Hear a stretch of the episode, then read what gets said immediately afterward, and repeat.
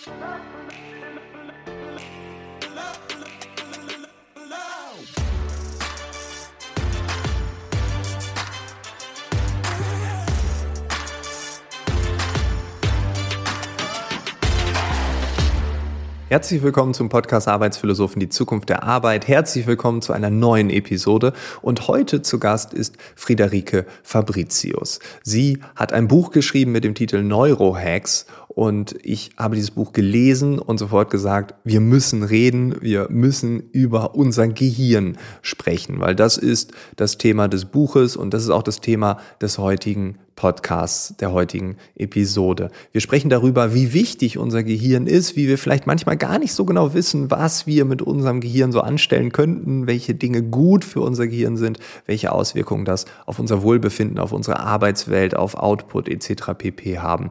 Ich möchte gar nicht zu viel verraten. Ich wünsche dir jetzt einfach nur ganz viel Spaß, ganz viel Freude, ganz viele Erkenntnisse aus dem Gespräch mit Friederike Fabricius. Los geht's. Neurohacks, das ist ja jetzt ein Stichwort oder ein Begriff.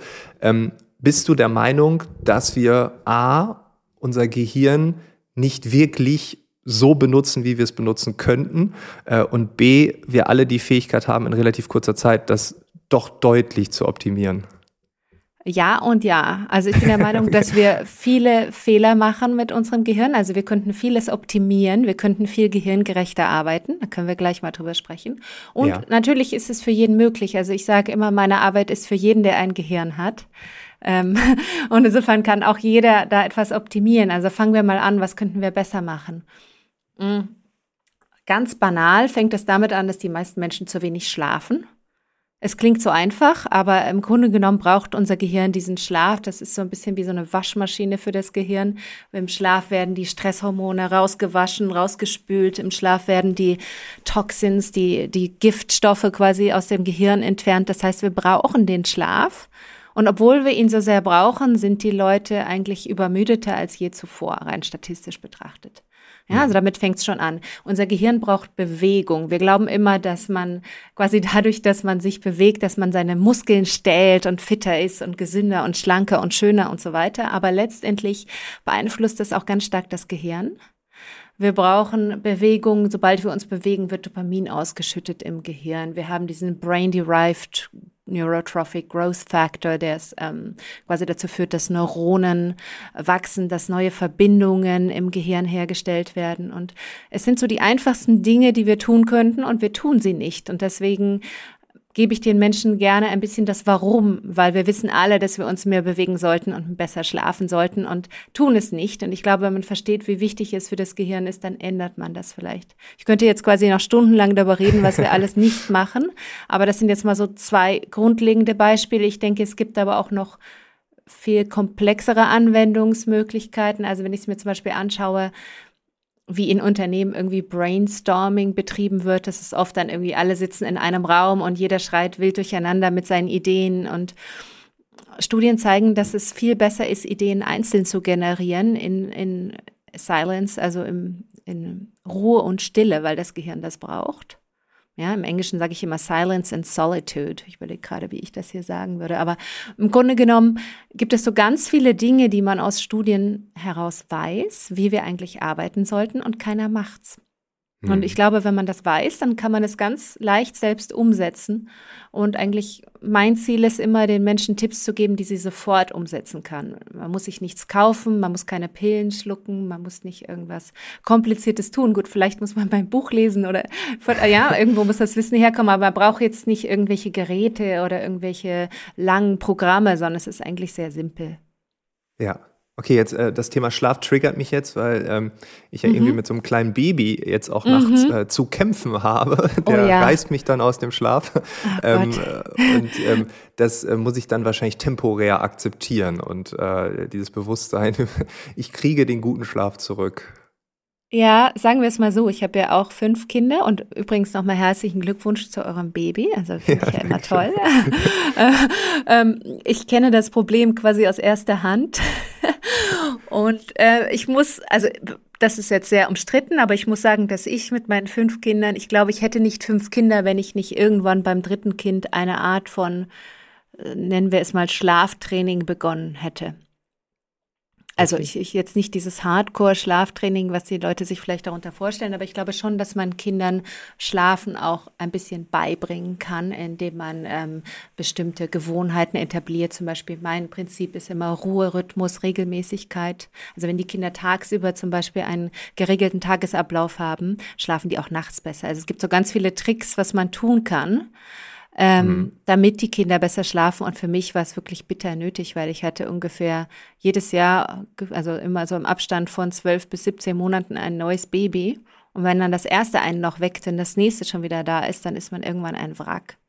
Insofern glaube ich, man kann es schon auch ein bisschen beeinflussen, wobei ich auch immer wieder von Eltern hören, die so ein super Baby haben, das irgendwie ganz automatisch von selbst top durchschläft. Da bin ich immer ganz begeistert. Ja, ich kann es noch nicht einschätzen. Wir gucken mal, aber das Thema Schlaftraining nehme ich jetzt mit. Ich glaube, es wird so manche HörerInnen da draußen geben, die sagen, oh ja, äh, zum Glück spricht er das an. Ähm, aber ich muss ja zugeben, das Thema Zukunft der Arbeit ähm, habe ich als Kinderloser immer aus einer bestimmten Perspektive betrachtet und ähm, mhm wenn das beim simplen Schlaf, es ist so simpel, ne? ja. ähm, schon anfängt, ähm, aber auch die, ähm, die schon erwachsenere Kinder haben oder keine Kinder haben, ähm, das Thema Schlaf ist ein riesiges. Wir haben ja in diesem Podcast auch ja. schon mehrere Interviews darüber geführt. Es ist einfach krass. Es ist so natürlich, so einfach und trotzdem so ein Riesentopic. Ja, und ich glaube, wir könnten alle unseren Schlaf verbessern. Vielleicht können wir mal ein paar Tipps geben, wie man besser schlafen kann, auch wenn man keine Kinder hat, quasi die einen nachts wecken. Also ich glaube, eine Sache, die ganz wichtig ist, ist ähm, Licht. Also wir sind zu wenig draußen, wir verbringen zu viel Zeit in geschlossenen Räumen. Also es ist ganz wichtig, zum Beispiel morgens direkt einmal rauszugehen mhm. und direkt diese Licht-Exposure ähm, zu haben dass dadurch wird sozusagen das Cortisol, die Cortisolausschüttung angeregt gleich morgens und dann ist wieder getaktet mit dem, mit dem Melatonin, was abends ausgeschüttet wird. Und insofern ist es wichtig, morgens einmal in die frische Luft zu gehen. Also die, die einen Hund haben oder irgendwie aus irgendeinem Grund morgens einmal zum Bäcker laufen und Brötchen holen, die sind auf jeden Fall privilegiert, weil sie automatisch diesen, diesen Cortisol-Spike haben, der gut ist. Man sagt ja immer, Cortisol ist schlecht, das böse Stresshormon, aber es hat eben auch positive Wirkungen. Also das eine ist wirklich morgens gleich einmal für zwei bis zwanzig Minuten an die frische Luft. Und sei es, dass man das Fenster aufmacht und sich ans offene Fenster stellt. Wichtig ist, dass wenn wir in geschlossenen Räumen sind, die Lichtwirkung um Faktor 50 vermindert ist. Das heißt, sich hinter ein Fenster zu setzen, ist nicht so wirkungsvoll. Man muss wirklich raus Krass. oder das Fenster aufmachen. Mhm. Und eine andere ganz wichtige Sache ist, sich tagsüber zu bewegen. Also es gibt viele Studien, die zeigen, dass es eine Korrelation gibt zwischen Bewegung und Schlaf. Wer tagsüber nur sitzt, schläft nachts meistens schlechter. Wichtig ist auch das Thema Koffein. Ich selbst habe seit, ich würde sagen, zwölf Jahren oder so kein Koffein mehr zu mir genommen, weil es einfach auch viele Studien gibt, die zeigen, dass es nicht nur morgens einfach macht, sondern auch ganz insgesamt den Gehirnstoffwechsel verändert, so dass man nachts nicht mehr so einen hochwertigen Schlaf hat. Da ich es mir wirklich nicht leisten kann, mit den fünf Kindern quasi irgendetwas zu machen, was meinen Schlaf beeinträchtigt, bin ich da relativ konsequent und meide Koffein. Das muss Krass, jetzt nicht, eigentlich jetzt ist ja der Effekt anders. Ne? Man ist müde ja. wegen der Kinder, trinkt mehr Kaffee. Genau. Und du genau. sagst, nein, es muss weniger werden, weil nur dann bin ich fit. genau. Mhm. Genau das ist es, weil die meisten Mütter trinken dann den ganzen Tag oder auch Väter den ganzen Tag Kaffee und können dann abends, meine Perspektive war immer, in dem Moment, wo das Baby schläft, möchte ich mich ins Bett werfen können und sekundengenau gleichzeitig einschlafen können. Und wenn man sich dann gerade eine halbe Stunde vorher einen Kaffee ähm, getrunken hat, dann hat man natürlich ein Problem. Dann ist ja. man hundemüde und kann trotzdem nicht schlafen. Und deswegen ist das so mein persönlicher Trick, dass ich gar nicht erst Kaffee trinke. Dann kann ich nämlich jederzeit schlafen. Und ich glaube, das ist ja auch so ein Thema, was wahrscheinlich viele triggert. Die meisten Menschen können ja nicht schlafen oder viele, weil sie kurz vorm Einschlafen irgendeine so böse E-Mail bekommen oder irgend so eine, ja, irgendwie, ja. irgendwie, keine Ahnung. Ich habe es ja selbst, ich arbeite viel mit den USA und wenn ich dann abends irgendeine so E-Mail aus den USA bekomme, die mich irgendwie hellwach macht, dann habe ich ein Problem. Und deswegen versuche ich, meine E-Mail immer so um 18 Uhr auszuschalten, dass einfach selbst wenn noch etwas reinkommt, ich es gar nicht erst sehe. Ja, ja. Ähm, ja, ich glaube, das ist auch das Schlimmste, ne? dass man noch irgendwie so, oh, ich gehe jetzt ins Bett, oh, das Bad ist noch besetzt, nochmal kurz mhm. die E-Mails checken. Ja. Dann geht man mit so einem äh, Puls von 120 Zähne putzen. Ich glaube, das ist keine gute Idee. Ähm, das ist uns, glaube ich, allen bewusst. Und trotzdem machen wir es ja. Ne? Es ist ja genau. irgendwie so einfach und es ist ja auch irgendwie die Verlockung. Ich glaube, wir kommen da gleich nochmal drauf, was das Thema mhm. Smartphone, Always mhm. On und so mhm. mit uns macht. Mhm. Ähm, Aber ähm, ja, das Thema Schlaf, okay, den, also der Wink mit dem Zaunfall, ähm, ich glaube, der ist angekommen. Ja. ähm, mehr schlafen und gleichzeitig auch ein paar ähm, leicht umsetzbare Tipps. Und wie gesagt, es klingt so leicht und trotzdem ist es so schwer. Ne? Das ist immer für mich das, das Interessante, dass wir wissen, was uns gut tut, aber dann doch irgendwie manchmal anders handeln. Ist das auch irgendwie ja. das große Problem unseres Gehirns, dass wir das ja eigentlich wissen, aber irgendwie doch dann nicht machen? Ja, äh, ich finde, das hast du sehr gut zusammengefasst. Es ist ja so, wir wissen das ja alles, wir machen es nicht. Und wie können wir das in den Zustand kommen, wo wir es tatsächlich machen? Äh, ähm, ich denke, das ist eigentlich eine Frage der Gewohnheiten. Wenn wir es schaffen, die Dinge, die wir regelmäßig machen wollen, zu Gewohnheiten zu machen, dann setzen wir sie tatsächlich um. Denn so dieses ganze Thema Willenskraft, Selbstdisziplin, das sind alles limitierte Ressourcen. Also kein Mensch hat rund um die Uhr Disziplin und äh, kann sich immer beherrschen. Man möchte nicht immer an diese Sachen denken müssen. Also es ist sehr wichtig, dass man die Gewohnheiten, die einem wichtig sind, automatisiert. Da halte ich sehr viel davon. Also zum Beispiel für mich ist das so, ich habe so eine eine, das nennt sich Intention Implementation. Ich nenne das immer eine Wenn-Dann-Funktion. Also wenn es 18 Uhr ist, schalte ich mein Handy aus quasi eine Gewohnheit. Ich muss da nicht mehr drüber nachdenken. Es ist quasi ein Automatismus. Und dadurch muss ich mich dann nicht selbst disziplinieren und sagen, oh, jetzt habe ich schon wieder auf mein Handy geschaut, jetzt höre ich mal damit auf, sondern 18 Uhr wird es einfach ausgemacht. Das erfordert dann keine Willenskraft und keine Disziplin, kein Nachdenken und spart mir so Energie und Kraft für Wichtigeres. Hm.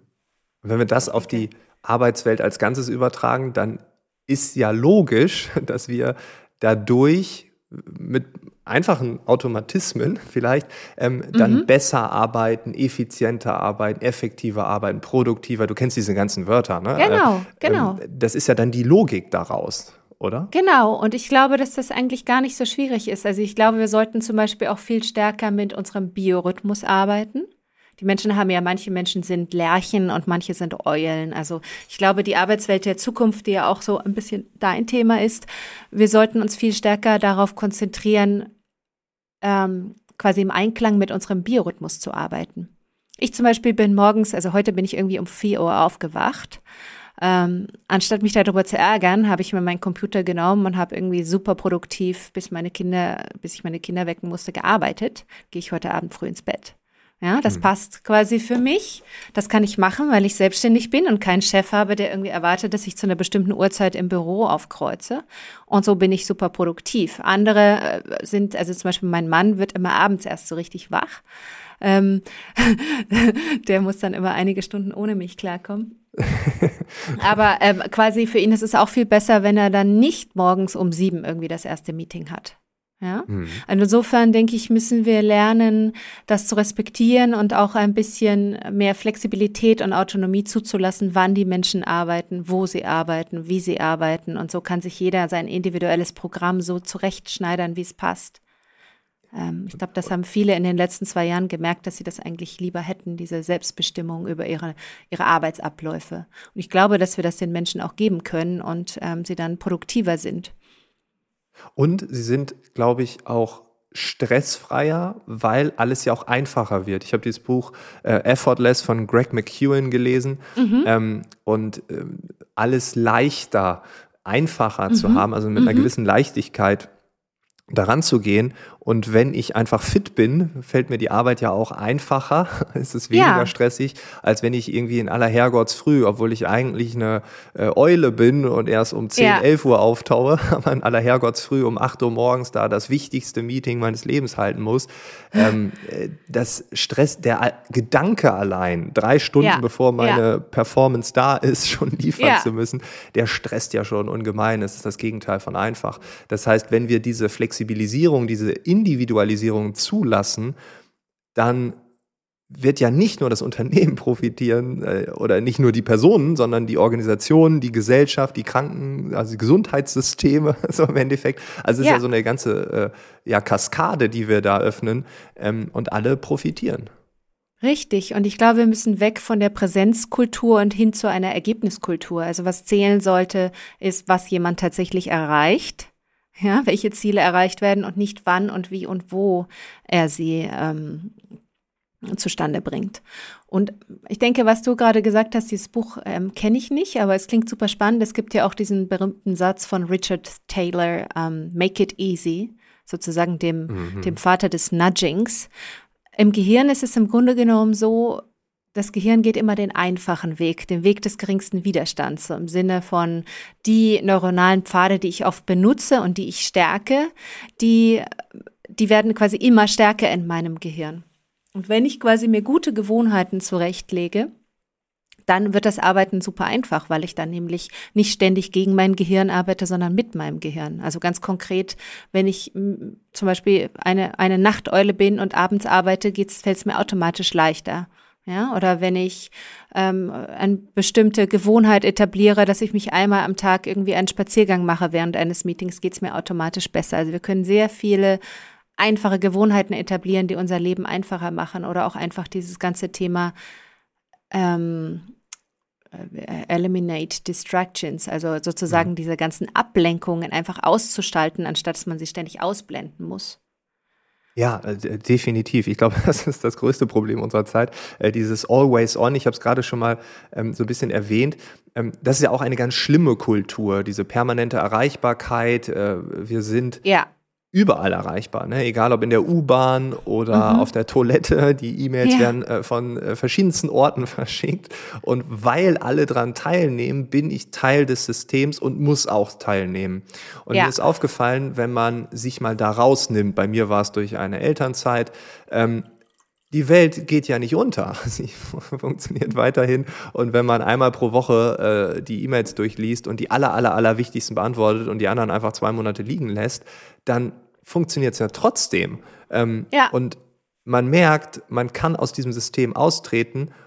Und wenn man das irgendwie über Wochen kann, dann kann man es ja auch jeden Tag mal so ein bisschen. Ja, und ich glaube, was hilft, ist, wenn man das transparent kommunizieren kann. Also zum Beispiel die Personen, mit denen ich am engsten zusammenarbeite, die wissen genau, wann ich gut erreichbar bin und wann nicht oder wie schnell sie mit einer Antwort rechnen können, über welches Medium. Mhm. Und wenn man da sehr klar etabliert, was einem wichtig ist und was nicht, dann kann man viel besser kommunizieren. Also ich persönlich zum Beispiel hasse es zu telefonieren. Mir geht es wahnsinnig auf die Nerven, wenn mich jemand anruft. Ähm, einfach weil es absolut nicht absehbar ist, wie lange es dauert. Ich habe fünf Kinder, ich habe einen Job, ich habe meistens irgendwas gerade vor mit meiner Zeit und wenn mich jemand quasi anruft, raubt er mir vielleicht gerade mein halbstündiges Workout oder meinen Mittagsschlaf oder meine Konzentration. Also man weiß ja nie, wie lange es dann dauert, bis es wieder vorbei ist. Das klingt ja. jetzt sehr schrecklich, aber zum Beispiel, wer mich kennt, weiß, dass er mir keine Freude macht, mich anzurufen. Hm. Ja, also, äh, sondern ich treffe mich gerne ähm, oder vielleicht auch nicht so gerne, wenn ich keine Lust dazu habe. Aber ich habe sozusagen, für mich ist ganz klar, dass es mir wahnsinnig auf die Nerven geht, ständig angerufen zu werden oder irgendwelche Meetings. Ich hasse Meetings. So, die Personen, mit denen ich arbeite, wissen das und halten, reduzieren Meetings auf ein Minimum und rufen mich, wenn möglich, nicht an. Und das ist herrlich. Ne? Also, und, ja. und es, es tut ja unserer Produktivität keinen Abbruch. Und umgekehrt weiß ich auch, wann ich die anderen Leute und in welcher Form kontaktieren sollte oder auch nicht. Wenn jemand sagt, bitte keine E-Mail, ich möchte gern angerufen werden, dann springst du auch manchmal über deinen Schatten. Selten. Nur wenn es gar nicht anders geht. Also es gibt natürlich Leute, die haben dann genau diese Telefonpräferenz. Ja. Das ist dann natürlich schon, also das, das führt dann bei mir schon dazu, dass ich mir überlege, ob ich mit denen dann ein Projekt mache, weil es mich einfach nervt, wenn ich ständig telefonieren muss. Ja, okay. Also, ja, gut, das, das, äh, das macht Sinn. Da wäre für mich, nee, völlig, also ist ja, das, ich meine, ähm, Plus mal Minus äh, ergibt immer Minus. Also von daher, ähm, die, die Frage, die sich darstellt, ist, wie sieht dann so dein Arbeitsalltag aus? Ich meine, du schreibst, mhm. du hältst Vorträge, du hast fünf Kinder, die, ich glaube, maximal acht Jahre alt sind. Ähm, ja. Wie sieht Neun. da so ein perfekter ja. Tag für dich aus, wenn du nicht nachts mhm. um vier wach wirst und sagst, okay, jetzt mhm. habe ich zwei Stunden Zeit, um was Produktives ja. zu tun? Also ähm, idealerweise werde ja. ich auch nicht um vier Uhr wach. Heute ist es passiert, genau. aber dann statt mich zu ärgern, habe ich gedacht, okay, jetzt mache ich das Beste draus. Was ich jetzt nicht so gut könnte, wenn ich so ein Ja. wenn ich jetzt so einen geregelten Arbeitsablauf hätte, wo die ja, Menschen okay. irgendwie zu bestimmten Uhrzeiten vor mir irgendwas erwarten. Also wie sieht mein idealer Tag aus? Im Grunde genommen also ich stehe immer so um 6 Uhr ungefähr auf, dann wecke ich meine Kinder, mache Frühstück, bringen sie in die Schule, in den Kindergarten, die ja jetzt Gott sei Dank wieder geöffnet sind. Ähm, und dann ähm, bin ich im Grunde genommen direkt super produktiv am Morgen. Also ich habe am Morgen quasi meinen Moment der Ruhe, der Stille, da habe ich mache ich dann auch wirklich alles aus. Da, also ich weiß immer genau, was ich quasi an dem Tag machen möchte mhm. und bin dann auch relativ, mhm. Also autistisch ist vielleicht das falsche Wort, aber ähm, ich komme dann auch ziemlich schnell in den Flow. Also Flow mhm. ist ja auch so ein ganz wichtiges Thema in meinem Buch und auch in meiner Arbeit. Ich glaube, es ist wichtig, dass man sich selbst so konditionieren kann, dass man genau weiß, unter welchen Bedingungen man seine beste Arbeitsleistung bringt. Also zum Beispiel, was mache ich, womit verbringe ich meine Zeit? Ich habe heute Morgen habe ich zwei Vorträge, gut, dann mache ich nicht viel anderes, weil das mir relativ viel Gehirnkraft mir abverlangt. Dann habe ich nicht mehr so die Energie, dann irgendwie noch zu schreiben oder so weiter. Also wenn ich mehrere Vorträge habe, dann ist das das, was ich mache. Aber an anderen Tagen, ich versuche das immer so zu batchen. So an manchen Tagen mache ich alle meine Calls, wenn ich welche machen muss. An anderen Tagen schreibe ich und dann bin ich aber auch ganz fokussiert und ganz im Flow und habe dann keine anderen Ablenkungen. Also ja. ich finde es immer ganz gut, wenn man und ich plane auch meinen Sport immer so ein. Also ich habe feste Sporttermine, die ich quasi genauso ernst nehme wie irgendwelche Meetings und habe hier mache Krafttraining und Waldspaziergänge und ähm, im Grunde genommen ist es sehr schön, dass ich die Freiheit habe, meine eigene Produktivität so zu maximieren, wie ich es brauche, ohne dass irgendjemand mir dazwischen redet. Und dann hole ich ja mit diesem Kontext mega spannend. Entschuldigung, dass ich da kurz einhake. Ja. Ähm, ich, oft merke ich es bei mir, dass die Tage, wo man dann halt ähm, ein Meeting hat, äh, dann noch ein, äh, ein, Call, dann will man kurz ein Konzept machen, äh, dann nachmittags hat man eine Aufnahme und dann irgendwie denkt man am Ende des Tages, boah, ich bin völlig gaga. Ne? Also dieses ja. Kontextding, was du gerade sagst, finde ich gerade super spannend zu sagen, okay, an dem Tag mache ich das, an dem Tag mache ich das. Auch wahrscheinlich, um das Gehirn so zu polen, ne, jetzt ja. Äh, Ruhe und Nachdenken und nicht acht verschiedene Sportarten an einem Tag. Das wird genau. ja auch, äh, wird ja kein Profisportler so machen, aber in der Arbeitswelt machen wir das doch schon manchmal. Ne? Genau, ja. und ich versuche das eben so zu machen. Also es, es klappt natürlich nicht immer, aber wenn ich jetzt mehrere Vorgespräche habe mit, mit Klienten, dann versuche ich die alle auf einen Vormittag zu legen, der Reihe ja, nach, weil dann bin ja. ich sowieso schon in meinem Videostudio, habe sowieso die Technik, also ich versuche da relativ effizient zu sein. Und an anderen Tagen halte ich mir die komplett frei, um nachzudenken, um neue Präsentationen mehr auszudenken um zu schreiben. Das finde ich ist ja vielen Menschen in Organisationen gar nicht möglich, weil sie fremdgesteuert sind, weil sie gar nicht ihren eigenen Kalender irgendwie managen können. Hm. Weil es so viele Meetings gibt, dass man eigentlich gar nicht zum Nachdenken kommt. Und ich finde, ja, das genau, Thema genau. Meetings ist auch ein ganz wichtiges, weil ähm, alle Statistiken zeigen, dass die Menschen eigentlich viel zu viel Zeit in sinnlosen Meetings verbringen. Und ich glaube, es ist gut, wenn man Techniken hat, um das zu minimieren. Also meine persönlichen Tricks um, also ich, ich wäre ein, wirklich ein überzeugter Meeting-Hasser. Ein Meeting mit, es gibt, ich mache nur sehr wenige Meetings, ähm, bin da sehr glücklich drüber. Was ich als erstes mache, ich überlege mir immer so, könnte das auch eine E-Mail sein. Also ich mache kein Meeting, wenn es nicht wirklich notwendig ist. Mhm. Einfach nur so. Ähm, so, ich versuche quasi Meetings erstmal zu meiden, dann versuche ich sie minimal auf eine Minimallänge zu begrenzen. Das ist quasi, warum muss das Meeting zwei Stunden sein, wenn ich es auch in einer halben Stunde machen kann? Dann denke ich, ist ganz wichtig, wer ist dabei und wer nicht, weil viele Menschen laden ja alle in die Meetings ein, so im Sinne von Inclusiveness, alle sind willkommen, keiner soll sich ausgegrenzt fühlen. Es führt dann aber oft dazu, dass man riesenlange Meetings hat mit sehr vielen Teilnehmern, die eigentlich nur da sind, um nichts zu verpassen. Hm. Ähm, und ich denke, da müssten wir umdenken, weil das führt dann einfach zu einer wirklich mangelnden Produktivität. Die Menschen fühlen sich gestresst. Ähm, ich versuche immer so wenig Menschen wie möglich in den Meetings zu haben, so dass man nicht dieses Gefühl hat, jeder muss da noch was beitragen und jeder muss da noch was sagen. Und eigentlich verbringt man dann wirklich eine sehr sinnlose Zeit. Und ich versuche immer daraus zu lernen. Also wenn ein Meeting nicht gut gelaufen ist, versuche ich das immer zu überlegen, wie hätte ich das vermeiden können, so dass es nicht nochmal passiert. Ich denke immer, Lebenszeit kann einem niemand zurückgeben und wir verbringen viel zu viel Zeit in sinnlosen Meetings. Ja, okay. Ja, okay. Mic drop, ne? da kann man nichts zu mhm. sagen. Ich glaube, das äh, ähm, fühlen wir alle und, und äh, leben wir jeden Tag alle. Ähm, aber ich wollte dich gar nicht unterbrechen. Also dein perfekter Arbeitsalltag. Ähm, ja, ja gut. Und der Nachmittag gehört im Grunde genommen meinen Kindern. Mhm. Wenn die wieder da sind. Ähm, klappt nicht immer, weil manchmal habe ich einen Vortrag am Nachmittag oder manchmal, äh, also ich habe relativ viel Business in den USA, was dann natürlich schon ein Problem ist, wenn man doch irgendwas besprechen muss oder zeitkritisch Feedback geben muss zu irgendwas, dann kommen eben diese ganzen E-Mails am Nachmittag rein. Aber das versuche ich zu minimieren. Und dann habe ich im Grunde genommen den Nachmittag mit meinen Kindern. Und am Abend mache ich Sauna, Eisbaden, also so zur Entspannung, ein Buch lesen. Und also ich lese jeden Tag. Lesen gehört zu meinem Leben. Ich könnte, glaube ich, wahrscheinlich gar nicht einschlafen, wenn ich vorher nicht lesen würde. Ich habe es noch nie ausprobiert aber ich stelle es mir schlimm vor. so okay. und insofern, ich gehe früh ins Bett, ich gehe nie zu irgendwelchen Networking-Veranstaltungen, das ist für mich der absolute Horror. Irgendwelche Abendessen oder irgendwie ins Restaurant gehen müssen, wo man dann stundenlang festsitzt. Das ist nichts für mich. Ich bin eher introvertiert. Ich habe gerne meine Ruhe. Ich gehe in den Wald spazieren. Ich lese. Ähm, ich bin relativ ungesellig. Wo muss man aber jetzt auch sagen, dass ich zu Hause eigentlich alles habe, was ich brauche mit den fünf sagen, Kindern, mit ja meinem Mann. Gesellig. Also es ist ja dann einfach irgendwie klar, dass dann ja. vielleicht die Kapazität begrenzt ist, dann noch irgendwie andere Menschen zu treffen. Du hast jeden Tag eine Party mit sechs Leuten genau. um dich rum. also, braucht man da noch Action? Ne? Das ist äh, natürlich klar, der Kontext auch hier, aber äh, zu erkennen, okay, ich bin introvertiert, warum soll ich diese ähm, Networking-Geschichten mitmachen, wo ich mich vielleicht auch nicht wohlfühle. Ähm, ja.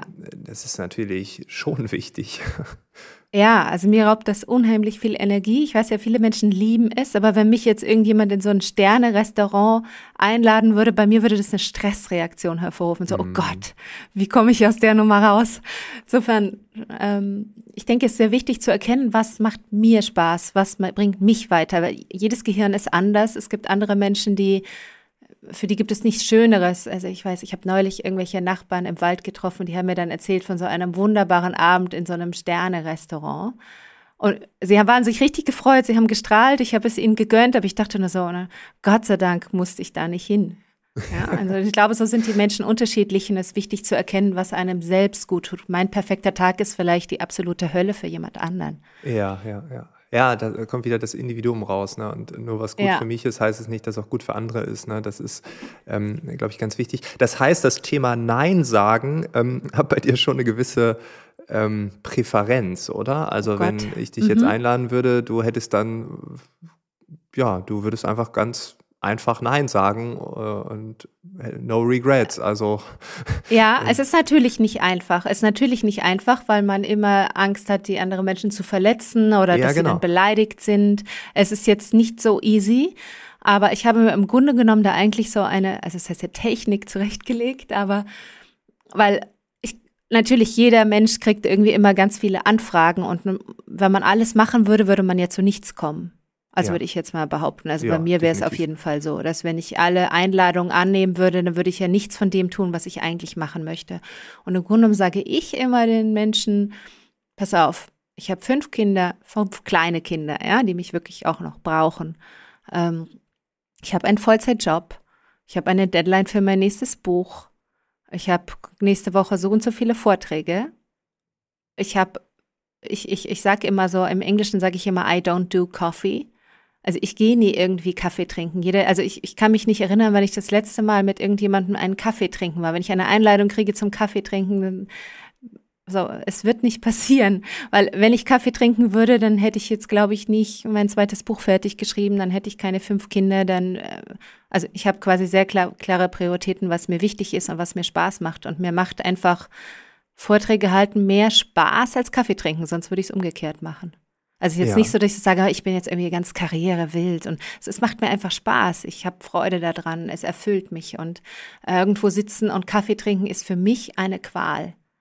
Mhm. Ähm, und insofern sage ich es dann einfach so, ich sage, pass auf, nimm es nicht persönlich, es liegt nicht an dir. Ich, in meinem Leben gibt es dafür einfach keinen Platz. Ja. Ich habe irgendwie keine extra Kapazitäten. In der Zeit würde ich wahrscheinlich Sport machen oder schlafen oder zwei Bücher lesen ähm, ich versuche es immer so zu erklären. Es mag natürlich nicht jeder und es äh, führt natürlich schon dazu, dass viele Menschen beleidigt sind. Aber es ist mir immer noch lieber, dass sie beleidigt sind, als dass ich dann tatsächlich Kaffee trinken muss. Ja, ja, und du selbst gegenüber dir selbst beleidigt bist, ne? Also äh, ja. du, äh, du hast deine eigenen ähm, äh, ja, Bedürfnisse einfach zurückgesteckt dann und äh, lässt dich auf irgendwas ein, worauf du gar keine Lust hast, was dir körperlich, seelisch, geistig, keine Ahnung, nicht gut tut. ähm, ja. Das wäre ja dann gegen die eigene Person handeln, nur damit ein anderer sagt, ja, ich finde die klasse. Ne? Also, ja, das, äh, also das bringt dir einfach nichts. Ja. Glaubst du, dass durch das digitale Zeitalter, ich weiß nicht, wie, wie du das handhabst, ähm, wir gehen ins Internet ähm, mhm. und es gibt eine Million Dinge, die wir machen können. Ähm, und du hast gerade gesagt, du hast so ganz klare Prioritäten. Ähm, ich habe das Gefühl bei mir selbst, aber auch, und ich bin schon, glaube ich, auf einem guten Weg, das immer weiter zu minimieren. Ähm, aber es gibt so viele Möglichkeiten, so viele Optionen. Ich kann jeden mhm. Tag die Welt neu erfinden, äh, neu erleben. Eigentlich ist das doch die Hauptaufgabe, oder? Permanent Nein zu sagen, weil diese, diese ganze Möglichkeiten Schar, die da draußen herrscht, äh, herrscht, das ist doch irre. Das macht uns doch völlig kirre im Kopf. Ja, und das macht auch viele Menschen krank. Also es gibt ja. ja. viele Studien, die zeigen, dass wenn man zu viel Auswahl hat und sei es bei so ganz einfachen Einkaufssituationen, die ja oft in wissenschaftlichen Studien erforscht werden, dass wenn die Menschen quasi die Auswahl haben zwischen 20 Erdbeersorten statt drei, dann macht sie das nicht glücklicher, sondern es ist eher Stress, dieses ständige Auswählen, diese ständige Aussortieren. Und ich glaube, was hilft, ist, wenn man genau weiß, was einem wichtig ist, weil man eine klare Vision hat, was sind die eigenen Werte, was sind die eigenen Prioritäten und dann muss man das eigentlich dagegen abgleichen, muss man überlegen, ist mir jetzt wichtiger, ähm, keine Ahnung, was tut mir gut, der Sport oder die Party? Ja? Ähm, und ich glaube, wenn man ganz genau weiß, also ich zum Beispiel habe so drei Top-Prioritäten und alles, was da nicht reinfällt, mache ich nicht. Und äh, es ist, glaube ich, schon ein Problem, wenn man das Gefühl hat, man hätte zehn Prioritäten oder so. Viele Menschen haben ja auch ganz viele gute Vorsätze, die sie nie umsetzen, weil es einfach zu viele sind, weil es einfach nicht menschenmöglich ist. Also wir haben ja jetzt gerade Februar, es passt vielleicht gerade noch rein. Ähm, diese, diese ganzen guten Vorsätze sind ja eigentlich dann wirklich so ein Overload, weil kein Mensch wirklich es schaffen kann, so viele verschiedene Dinge zu machen. Ja. Und insofern, äh, glaube ich, ist es wirklich eine Frage der Prioritäten und den Abgleich, was ist mir jetzt wichtiger. Und ich glaube, also mir persönlich ist Zeit sehr wichtig. Ich hasse es, Zeit zu verschwenden. Ich, äh, nichts ärgert mich mehr, als wenn ich irgendwo zwei Stunden herumgesessen habe, umsonst oder irgendwie das Gefühl habe, es gibt einem ja niemand diese Zeit zurück.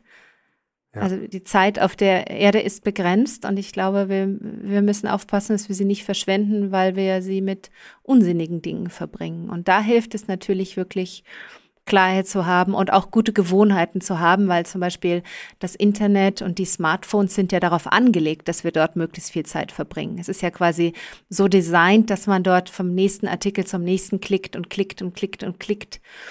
Und da den Stop und den Ausgang zu finden, ist gar nicht so leicht. Und im Grunde muss man da gegenarbeiten, aktiv in der heutigen Zeit, weil wir sonst einfach zum Konsum verführt werden. Wie gehst du damit um bei Artikeln? Zeitungen, Zeitschriften? also ich habe äh, sehr wenige Newsportale, die ich verfolge. Und ich, also ich habe zum Beispiel, ich habe keinen Fernseher, ähm, ich habe keine Zeitungen abonniert.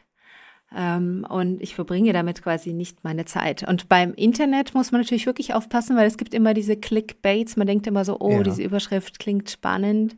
Aber und dadurch, dass ich das auf eigentlich eine Seite reduziere, in die ich reinschaue, es sind eigentlich ja. zwei. Äh, und da ist nur eine begrenzte Anzahl von Artikeln. Da sind nicht massenhaft viele und alles andere schaue ich mir gar nicht an. Okay, also hier eine ganz klare Automatisierung, wenn dann, ja. wenn ich da drauf gehe, dann schaue ich die neuesten an und das war's, ne? Also nicht genau. Spiegel Online eine Eilmeldung nach der nächsten, obwohl es nicht mal eine Nein. Eilmeldung war. so, ähm. Genau, sowas habe ich auch ausgestellt. Also als ich ja. irgendwie mein Handy bekommen habe, war da automatisch irgendein so komischer Newsfeed drauf ich weiß gar nicht, ich habe es dann geschafft, ihn abzustellen, weil ich glaube, dass es, es ist ja gar nicht in meinem Interesse, ständig diese Nachrichten irgendwie zu haben. Die neuesten Corona-Zahlen brauche ich nicht irgendwie 20 Mal am Tag auf meinem Handy. Es ja. bringt mir null Mehrwert, ähm, außer dass es einen verrückt macht. Ja. Und insofern habe ich sowas alles konsequent ausgeblendet und abgestellt. Hast du Social Media? Ich habe Social Media, aber es ist so ein bisschen so eine Hassliebe. Also ich meine, es ist natürlich super ähm, äh, ich glaube, es ist in der heutigen Zeit schon eine gute Art, viele Menschen zu erreichen. und sich auszutauschen. Aber es ist auch auf der anderen Seite wirklich nervig. Also ich verbringe zum Beispiel privat überhaupt keine Zeit auf Social Media, um mhm. mir irgendwas anzuschauen oder irgendwas. Also ich konsumiere nicht. Ähm, ich poste quasi meinen Content, die Sachen, von denen ich glaube, dass sie den Menschen Mehrwert bieten, aber ich verbringe sonst keine Zeit auf den Plattformen. Ich habe das auch automatisiert, sodass es quasi gepostet wird, ohne dass ich die Plattform betreten muss. Okay, aber wenn ich dir da schreibe, dann kriegst du es mit und antwortest. Nicht unbedingt. Ja, okay, das ist wirklich eine Hassliebe dann. okay, cool. Ja, ne, das finde ich wichtig. Wenn, äh, eine allerletzte Frage. Ähm, wenn die Kinder ankommen und sagen, Mama, Instagram, Snapchat, wie würdest du da reagieren? No way. No way. Also ich meine, die sind jetzt noch klein, aber ich ja, mein kommt Ziel ja, der Tag ist, kommt.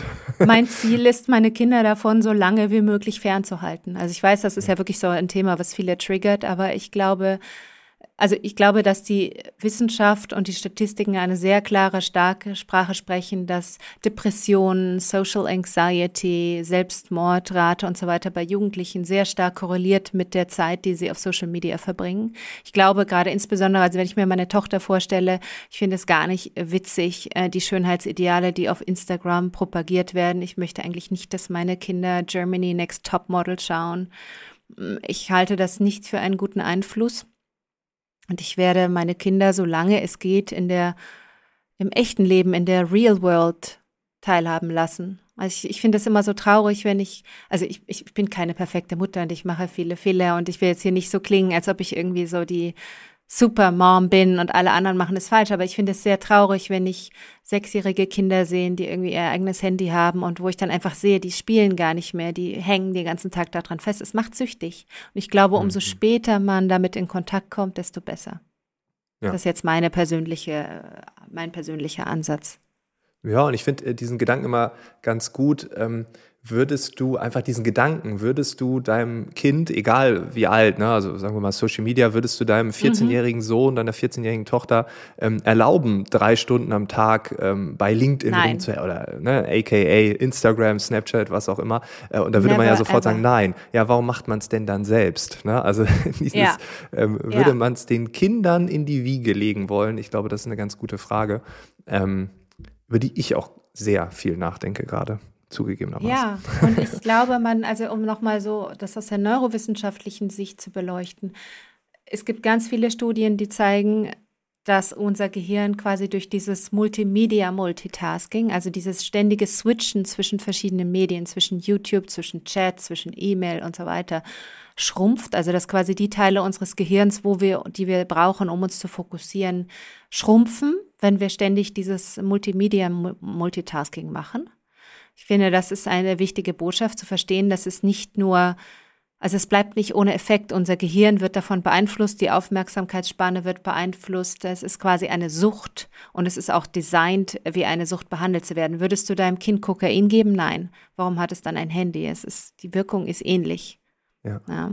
Und es ist auch sehr schwierig, dann wieder rauszukommen, weil äh, eine Sache, die auch passiert beim Gaming zum Beispiel oder in Social Media, wir haben eine sehr starke Dopaminausschüttung, wir haben einen sehr starken Belohnungsreiz, so diese Social Rewards, dass wir quasi von anderen Likes bekommen oder dass wir bei einem, bei so einer Videogame quasi die nächste Stufe schaffen. Und dieser Dopamin Rush, diese starke Dopaminausschüttung, die ist so stark, dass dann quasi das echte Leben fast schal erscheint im Vergleich und langweilig.